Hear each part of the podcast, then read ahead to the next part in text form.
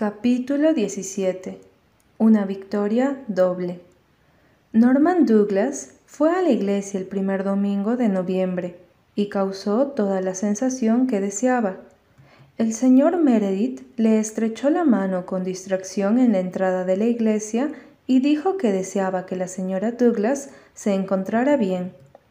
No estaba muy bien cuando la enterré hace diez años, pero espero que ahora esté mejor de salud tronó Norman, para horror y diversión de todos salvo el señor Meredith, que estaba ausente preguntándose si había logrado en el último párrafo del sermón toda la claridad que quería, y no tenía la menor idea de qué le decía Norman, ni de qué le había dicho él.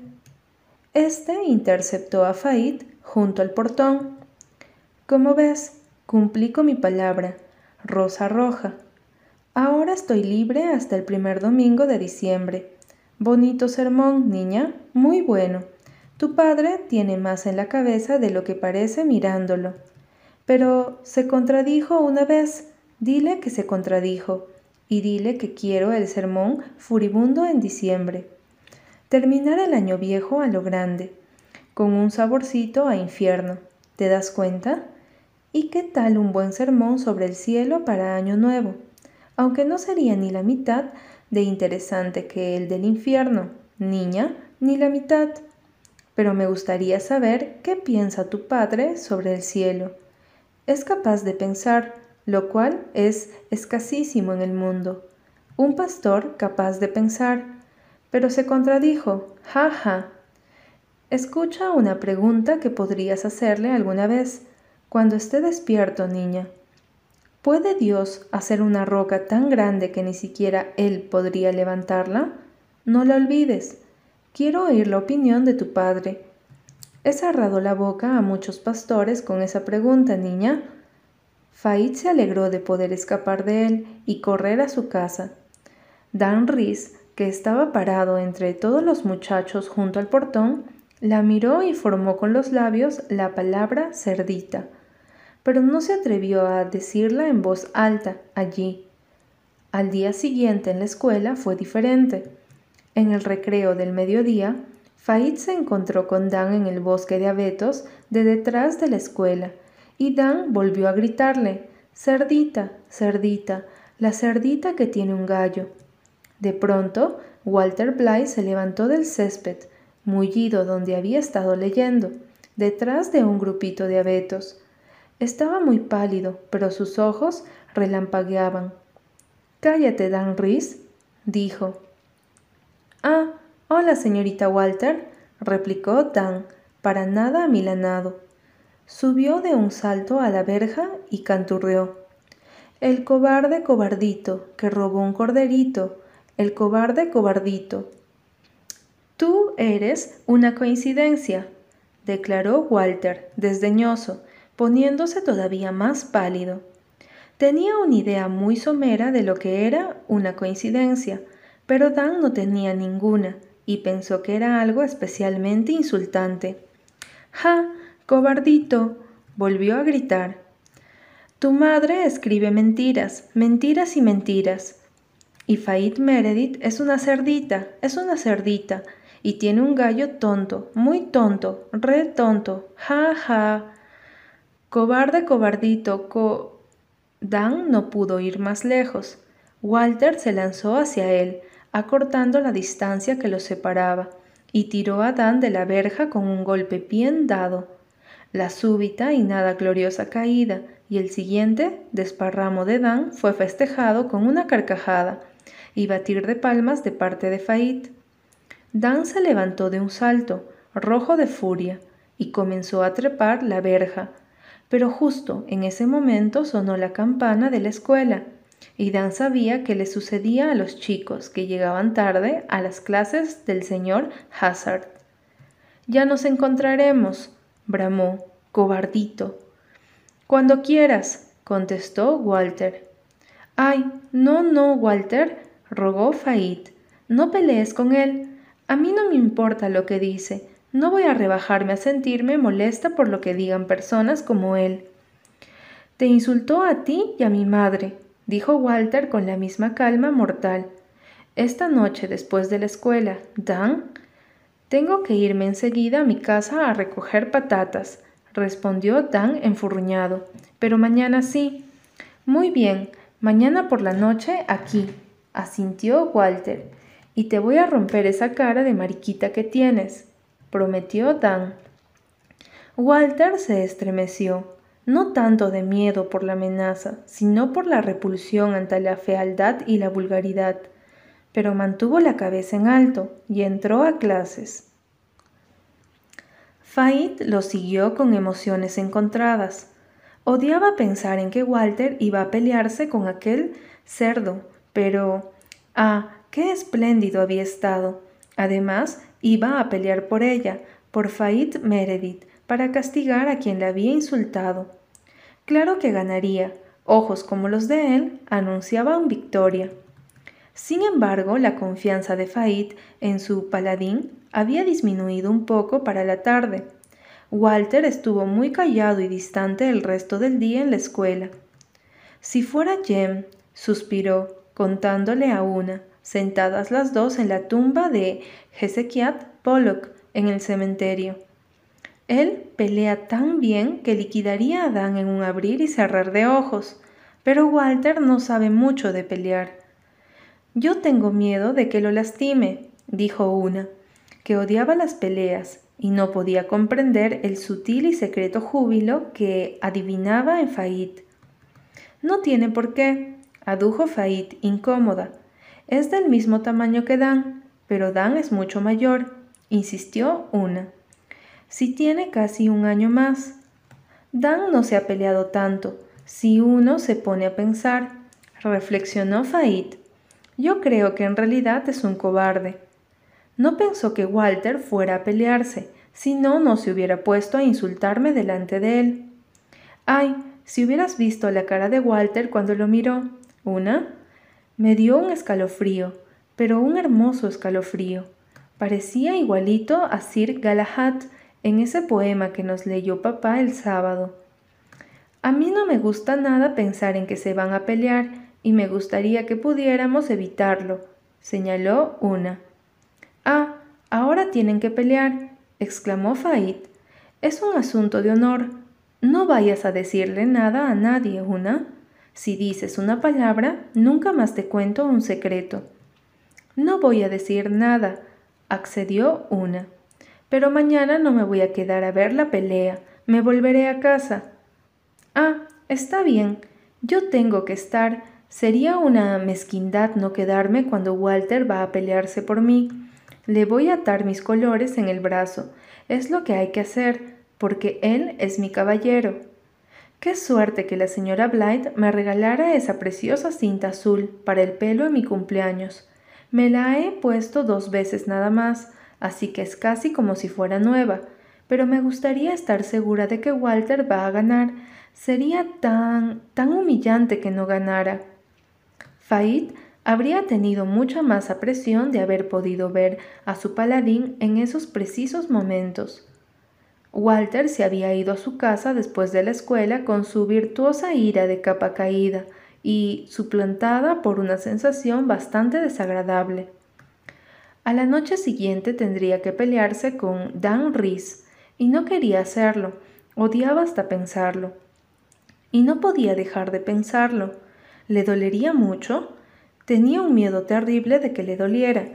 ¿Y sería vencido y humillado? No puedo casi comer. Susan había preparado gran cantidad de caritas de mono, que a él le encantaban, pero a duras penas pudo tragar una. Jem se comió cuatro.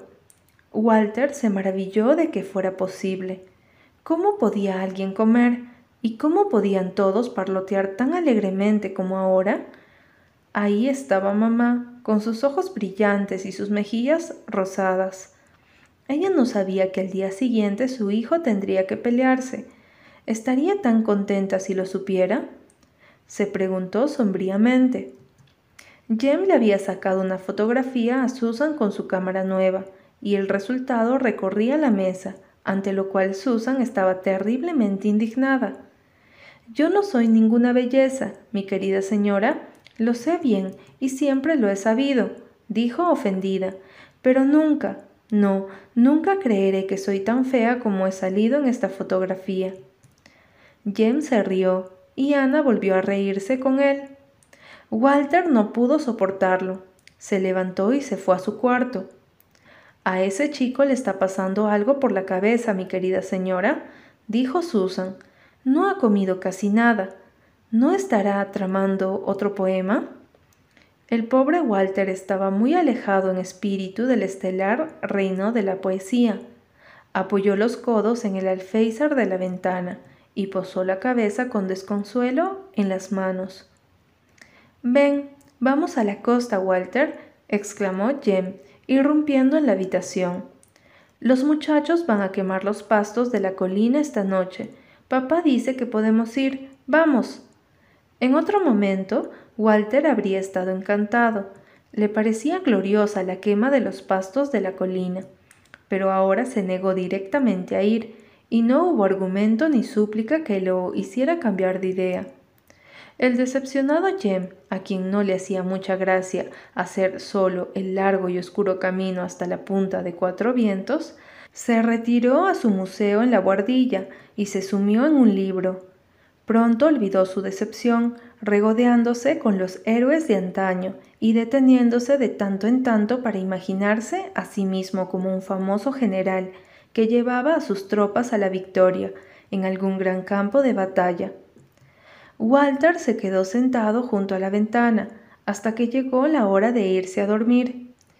Dee entró de puntillas, esperando que le contara qué sucedía, pero Walter no podía hablar del tema, ni siquiera con Dee. Hablar de ello parecía conferirle una realidad ante la cual se encogía. Ya era suficiente tormento pensarlo. Las secas y arrugadas hojas susurraban en los arces frente a su ventana. El resplandor de llamaradas rosas se había apagado ya en el cielo hueco y plateado, y la luna llena se elevaba gloriosamente sobre el valle del arco iris. A lo lejos, un fuego oscuro pintaba una composición de gloria en el horizonte, más allá de las colinas. Era un anochecer claro y despejado, y los sonidos lejanos se oían con nitidez. Un zorro ladraba del otro lado del estanque, una locomotora resoplaba en la estación de Glen. Un arrendajo gritaba como un loco en el bosque de arces y había risas en el jardín de la rectoría. ¿Cómo podía la gente reírse? ¿Cómo podían los zorros, los arrendajos y las locomotoras comportarse como si al día siguiente no fuera a suceder nada? Ay, ojalá todo hubiera pasado ya, gimió. Durmió muy poco esa noche y le fue muy difícil tragar el desayuno a la mañana siguiente. Susan, es cierto, era demasiado generosa con sus porciones. El señor Hazard halló en él a un alumno poco satisfactorio esa mañana. Parecía que la inteligencia de Fait Meredith también se había ido de vacaciones. Dan Rees no dejó de dibujar furtivamente sobre su pizarra, a escondidas, dibujos de niñas con cabezas de cerdo o de gallo, y las enseñaba a toda la clase. La noticia de la inminente batalla se había difundido, y casi todos los varones y muchas de las niñas estuvieron en el bosque de abetos cuando llegaron Dan y Walter después de clases. Una se había ido a casa, pero Fait estaba allí, tras haber atado su cinta azul al brazo de Walter Walter dio gracias de que ni Jem, ni Dee, ni Nan estuvieran entre los espectadores. Por una u otra razón no se habían enterado de lo que sabían todos los demás, y ellos también se habían ido a casa. Ahora Walter se enfrentaba a Dan intrépidamente. En el último momento todo el miedo había desaparecido, pero todavía le asqueaba la idea de pelear. Dan se veía, estaba en realidad más pálido debajo de sus pecas que Walter. Uno de los muchachos mayores dio la señal y Dan le pegó a Walter en la cara. Walter trastabilló. El dolor del golpe recorrió por un momento su sensible cuerpo, pero luego ya no sintió dolor. Alguna cosa, algo que no había experimentado nunca antes. Pareció envolverlo como un río. Se puso colorado y los ojos se le encendieron como dos ascuas. Los alumnos de la escuela de Glen St. Mary jamás supieron que la señorita Walter pudiera tener ese aspecto. Se lanzó hacia adelante y sobre Dan como un tigre salvaje. No había reglas específicas en las luchas entre los alumnos de la escuela de Glen. Era pegar como y donde se pudiera y recibir lo que viniese. Walter peleó con furia salvaje y con alegría en una lucha en la que Dan no podía mantenerse. Todo terminó muy rápido. Walter no tuvo una idea muy consciente de lo que estaba haciendo hasta que de pronto la niebla roja desapareció de sus ojos y se encontró a sí mismo arrodillado sobre el cuerpo de Dan, de cuya nariz, qué horrible, manaba sangre. ¿Ya has tenido suficiente? preguntó Walter entre sus dientes apretados. Dan admitió a regañadientes que sí. ¿Mi madre no escribe mentiras? No. ¿Fait Meredith no es una cerdita? No. ¿Ni una niña gallo? No. ¿Y yo soy un cobarde? No. Walter estuvo por preguntar, ¿y tú eres un mentiroso? Pero la compasión se lo impidió y no humilló más a Dan. Además, la sangre era horrible. Entonces puedes irte, dijo con desprecio. Hubo un gran aplauso de parte de los varones que estaban subidos a la verja, pero algunas niñas lloraban. Estaban asustadas. Había visto otras niñas entre los varones, pero nada como Walter cuando le pegaba a Dan. Había habido algo terrorífico en él. Pensaron que iba a matarlo. Ahora que todo había pasado, sollozaban histéricamente, todas menos Fait, que seguía tensa y con las mejillas encendidas. Walter no se quedó a disfrutar de la gloria del vencedor. Saltó la verja y corrió por la colina de los abetos, hasta el valle del arco iris. No sentía la alegría de la victoria, pero sí la tranquila satisfacción del deber cumplido y el honor salvado mezclado con el asco al recordar la sanguinolenta nariz de Dan. Era un espectáculo feo y Walter odiaba la fealdad.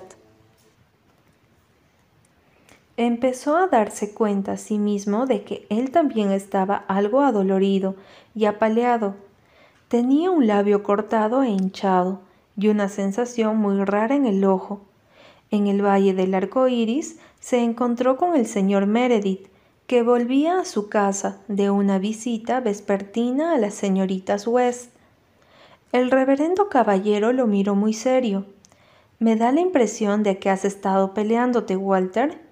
Sí, señor, dijo Walter esperando una reprimienda. ¿Por qué ha sido? Dan Rees dijo que mi madre escribía mentiras y que Fait era una cerdita, respondió Walter en bocajarro. Ajá, entonces estuviste más que justificado, Walter. ¿Usted piensa que está bien pelear, señor? Preguntó Walter con curiosidad. No siempre, y no con frecuencia, pero a veces sí, a veces, dijo John Meredith. Cuando se insulta a cualquier mujer, por ejemplo, como en tu caso. Mi lema, Walter, es no pelear hasta no estar seguro de que uno debe pelear, y entonces poner el alma. A pesar de esa batería de colores, deduzco que ganaste. Sí, lo hice retractarse de todo. Muy bien, muy bien. No sabía que fueras tan buen luchador, Walter. No me había peleado nunca, y ahora no quería, hasta el último momento, pero después dijo Walter que quería contar la verdad. Mientras duró me gustó. Al reverendo John le refulgieron los ojos. Al principio tuviste un poco de miedo. Tuve muchísimo miedo, dijo el honesto Walter. Pero ya no voy a tener miedo nunca más, señor. Tener miedo a las cosas es peor que las cosas en sí mismas. Voy a pedirle a mi padre que me lleve a Lombridge mañana a sacarme la muela. Muy bien, otra vez. El temor es más dolor que el dolor que teme. ¿Sabes quién escribió eso, Walter? Shakespeare. ¿Hay algún sentido o emoción o experiencia del corazón humano que ese hombre maravilloso no conociera? Cuando llegues a casa, dile a tu madre que estoy orgulloso de ti. Pero Walter no le dijo a su madre, sino todo el resto, y ella lo comprendió y le dijo que se alegraba de que las hubiera defendido a ella y a Faid. Puso pomada en sus moretones y agua de colonia en la cabeza dolorida. ¿Todas las madres son tan buenas como tú? preguntó Walter con admiración. La señorita Cornelia y Susan estaban en la sala cuando Ana bajó y escucharon el relato de lo ocurrido con placer. Susan, especialmente, estaba muy complacida. Me alegro muchísimo de que haya tenido una buena pelea, mi querida señora. Tal vez eso le saque de la cabeza esas tonterías de poesía. Yo nunca, no, nunca pude soportar a esa víbora de Dan Rees. ¿No quiere sentarse más cerca del fuego, señora? Marshall Elliot. Las tardes de noviembre son muy frescas. Gracias, Susan. No tengo frío. Pasé por la rectoría antes de venir por aquí y entré en calor, aunque tuve que ir a la cocina porque no había un fuego encendido en ningún otro lugar de la casa. La cocina era un desastre, créanme. El señor Meredith no estaba en casa. No puede averiguar dónde se encontraba, pero creí entender que en casa de los West, sabes, Ana querida, dicen que ha estado yendo frecuentemente durante todo el otoño y la gente ha comenzado a pensar que va a ver a Rosemary. Obtendría una esposa encantadora si se casara con Rosemary, opinó Ana, poniendo leña sobre el fuego. Es una de las muchachas más encantadoras que he conocido, verdaderamente una de las de la raza de José. Sí, solo que es episcopal, dijo la señorita Cornelia vacilante.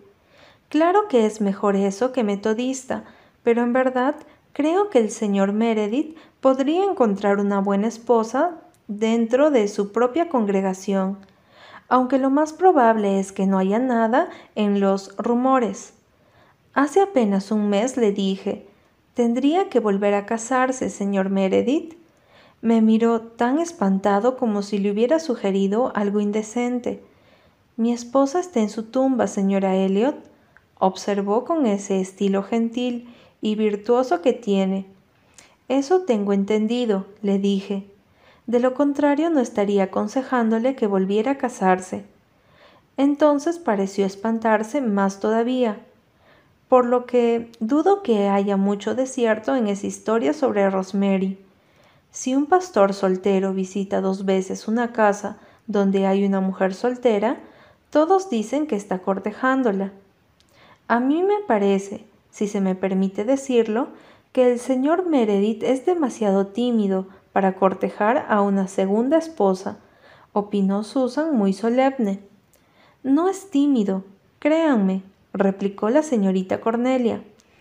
Distraído sí, pero no tímido, y a pesar de ser tan distraído y soñador, tiene muy buena opinión de sí mismo, lo cual es típico de los hombres, y cuando esté verdaderamente despierto, no creo que le cueste demasiado pedirle a una mujer que lo acepte por esposo.